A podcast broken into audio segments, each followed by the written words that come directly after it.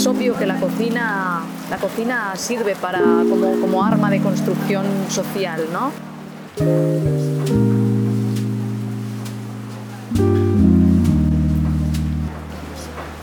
Es Coquí, y como en la segunda región con mayor pluviosidad en el mundo, está lloviendo. En medio del chocobio geográfico, una selva espesa y húmeda, portal a las raíces de la tierra, al mundo afro, les damos la bienvenida al primer capítulo de Cocina Parlante.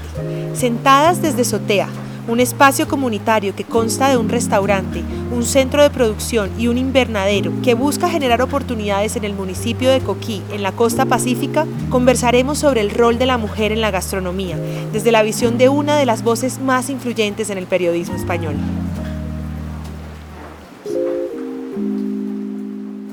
Estamos con Cristina Yolonge, periodista española, amiga una de las periodistas más importantes en gastronomía.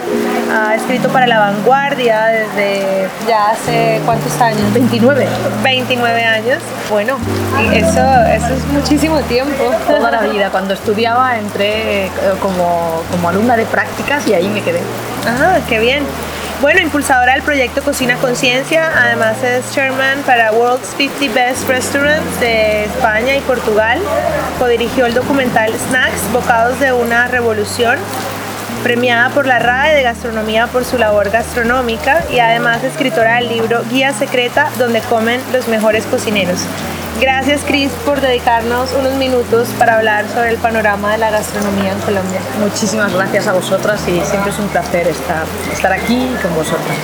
Estamos acá con una vista increíble bajo la lluvia en Coquí y tú te has acercado al proceso que ha venido desarrollando las mujeres cocineras tradicionales y en retrospectiva queríamos saber ¿Cómo es tu, tu, mirada y tu aproximación a la cocina desde este acto tradicional de, de cocinar eh, como reivindicación de, de, ser mujer en Colombia y en España? ¿Cómo es ese proceso? Mira, lo primero que debo decirte es que estoy de verdad que absolutamente impresionada, muy, muy, muy emocionada desde el momento en que, en que llegué aquí y vi el trabajo que estáis haciendo y vi esa alegría y esa vida que transmiten tanto las mujeres de, de esta comunidad de Coquí como, como, todas estas otras mujeres, vosotras que, que estáis tan implicadas en, el, en, este proyecto. Y lo que más me ha impresionado es que no me parece en absoluto un, proyecto eh, de alguna manera proteccionista, sino un proyecto cargado de complicidades y de aprendizajes mutuos. ¿no? Es, es, es algo que me parece que, que deberíamos tomar ejemplo en, en, todos los lugares del mundo y por eso quiero de verdad eh, felicitaros de todo corazón. Eh, yo pienso que, este es un proyecto que sirve para el empoderamiento de, la mujer y que me hace reflexionar porque es obvio que la cocina, la cocina sirve para, como, como arma de construcción social ¿no? y, y sirve para, para, para, empoderar a las mujeres, yo creo, y, y para, para, hacer que sean menos vulnerables algunas sociedades. ¿no? Desde la gastronomía siempre se puede construir y crear lazos. Y creo que eso se está haciendo desde aquí, se está haciendo muy bien. Pero también me hace reflexionar en que en España está surgiendo un pequeño movimiento, pero muy, muy reciente. Os hablo de, de, del último mes y medio, algo así, que viene ya de un poco lejos, pero que ahora eh, está haciendo chup chup un poco en, en, la cazuela, diríamos. ¿no? Y es como una reunión de, de mujeres que eh, va creciendo, va creciendo a través de un chat, a través de, de WhatsApp, ¿no? Y vamos a tener una reunión, una primera reunión grande, con más de 100 mujeres, eh, dentro de unos días. Entonces nuestra pregunta principal, lo que nos preguntábamos era, y era una de las cosas que a mí me preocupaba más, era por qué hay tan pocas mujeres en la alta cocina, ¿no? En España, donde hay un gran nivel de cocina y donde hay muchísimos hombres. Y a mí eso como me torturaba un poco pensando por qué hay tan pocas.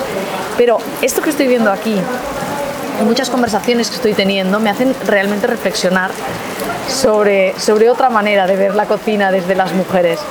Yo creo que, que tal vez haya pocas que están apostando eh, por ese punto igual que los hombres, pero hay muchas mujeres que están luchando y batallando y construyendo a través de, de la cocina, ¿no? Entonces, e, es verdad que somos diferentes. Es verdad que hay un amigo mío que cuando, cuando yo busco una respuesta a ese por qué no hay tantas mujeres en la alta gastronomía, me dice, no es ningún problema, es que buscáis otras cosas.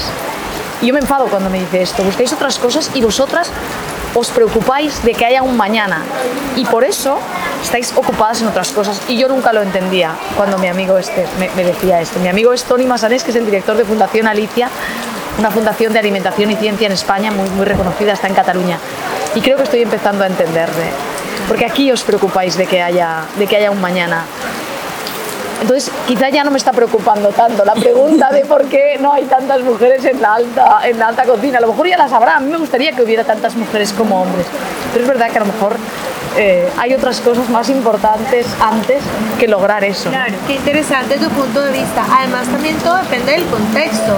Estábamos en Pasto la semana pasada en el Festival Gastro Diversa que se hace en Nariño gracias a la alcaldía de Nariño y a la gobernación de la alcaldía de Pasto.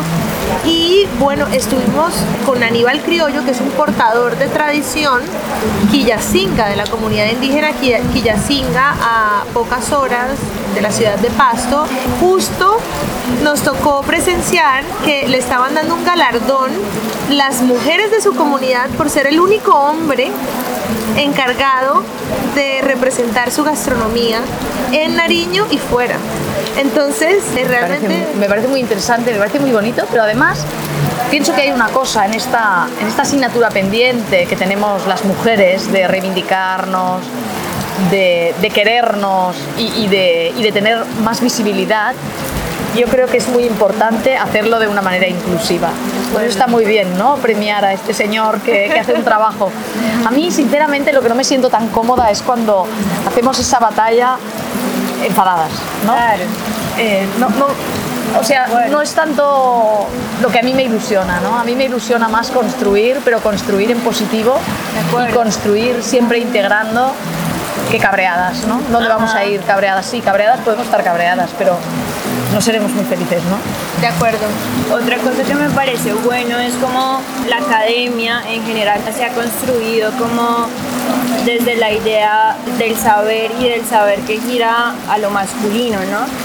Entonces es observar también como estas nuevas formas en las que las mujeres entendemos también las metodologías de la academia y las utilizamos desde nuestros lenguajes para crear como proyectos en los que vemos y trabajamos con los hombres como iguales, pero desde nuestra sensibilidad, que es muy particular. Y creo que eso va por buen camino. Yo también, pienso que es así y, y pienso que tenemos que hablar desde nuestro, desde nuestro lenguaje y desde nuestra manera de entender el mundo. ¿no? Eso no quiere decir que cuando hablamos de eso que te decía yo que me preocupaba al principio, de por qué hay tantas mujeres en la alta gastronomía, por ejemplo en España, ¿no? bueno, y en realidad en el mundo, no quiere decir que si entras en eso, en esa competición, que estamos hablando como si habláramos de coches en la Fórmula 1, si tú quieres correr en la Fórmula 1, no tienes más remedio que acelerar, que, entrar en, en, otro, en otro ámbito, ¿no? Y eso requiere estudio, eso requiere muchísimas cosas y muchísimas renuncias. Entonces, yo creo que si se quiere entrar en eso, sí que hay que, de alguna manera, hablar, puede ser desde el punto de vista femenino, ¿eh? por supuesto, pero entras en otra competición. Mejor lo que pasa es que no sé hasta qué punto las mujeres eh, tienen ese afán de competir o no, tengo mis dudas, ¿no? Tengo mis dudas.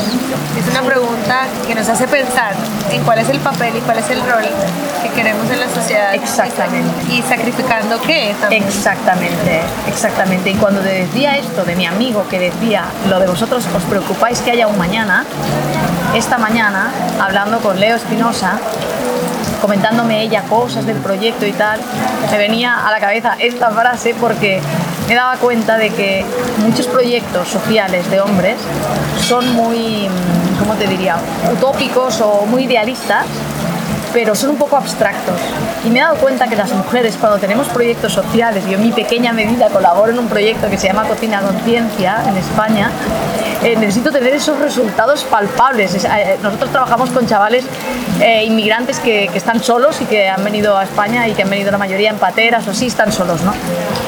Yo no, no, no buscamos una cosa de muy genérica, muy, no, no, yo buscamos que ese chico se le, solucione un poco su situación y que esté en un restaurante donde le van a dar una formación, donde va a tener un trabajo, donde va a ganar a final de mes, donde algún adulto, si hace falta, se ocupará un poco de él. Eh, tenemos esa, esa parte un poco de cuidadora que lo llevamos, yo creo, innato, ¿no? Y que eso seguramente nos debe condicionar mucho, ¿no? Por eso estamos, estamos luchando para que haya un mañana, ¿no? no nos importa que, que esté resuelto. Vuestro, vuestro proyecto podrá ir a otro lugar, podrá itinerar cuando aquí tengáis la tranquilidad de que las cosas están funcionando y que no hacéis tanta falta, ¿no? Somos de naturaleza cuidadora. Yo creo que sí. Justo estaba oyendo a una artista plástica hablar de eso en un programa hace poco y decía es que las mujeres nunca hemos levantado las armas. Las mujeres cuidamos. Exacto. Pero ¿no te das cuenta también que, que, las mujeres, o no os dais cuenta de que las mujeres ganan mucho, mucha fuerza cuando están juntas? También. ¿Verdad? Esto es una demostración clarísima. Las mujeres, eh, a veces, eh, solas, yo creo que tenemos una tendencia algunas a tener inseguridades. Es muy femenino eso, ¿no? Y a tener inseguridades y a creerte que no sabes, si vas a estar a la altura. En cambio, cuando te unes con otras mujeres, el poder es, es, la, es la sororidad, que es una, es una palabra que hemos adaptado porque pues, es un extranjerismo, pero que es muy bonita y cada vez uso más. Y es esa red de mujeres, es ese soporte de mujeres con el que puedes hacer cosas imposibles. Claro, claro. Es así, ¿eh? Es bonito porque además, si os fijáis, vivimos en un momento muy, muy, muy especial, ¿eh? Yo creo que hay cosas que están pasando en el último año, por ejemplo, en el terreno de, del avance, de la reivindicación de los derechos de la mujer y de, visibilidad, que a mí me da la impresión de que no tienen vuelta atrás, porque yo veo generaciones muy jóvenes que, van muy fuertes y que hay cosas que no las van a permitir, cosas que nosotras mismas dejamos pasar en su momento y que ellas no están dispuestas a permitir porque han cambiado el chip.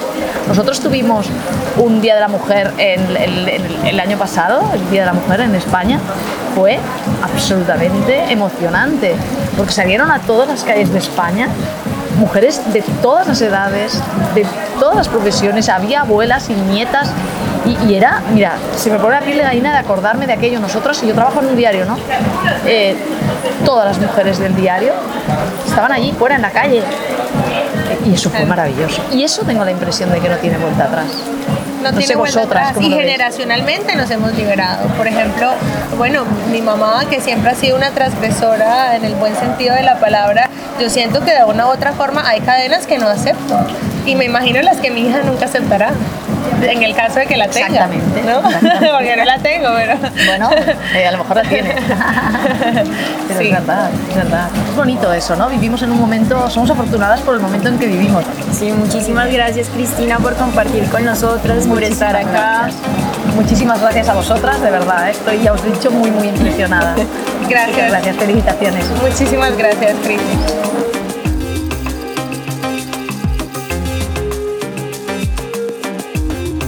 Gracias por acompañarnos en este primer episodio. Síganos en Instagram como arroba cocinaparlante o escríbanos al correo cocinaparlante.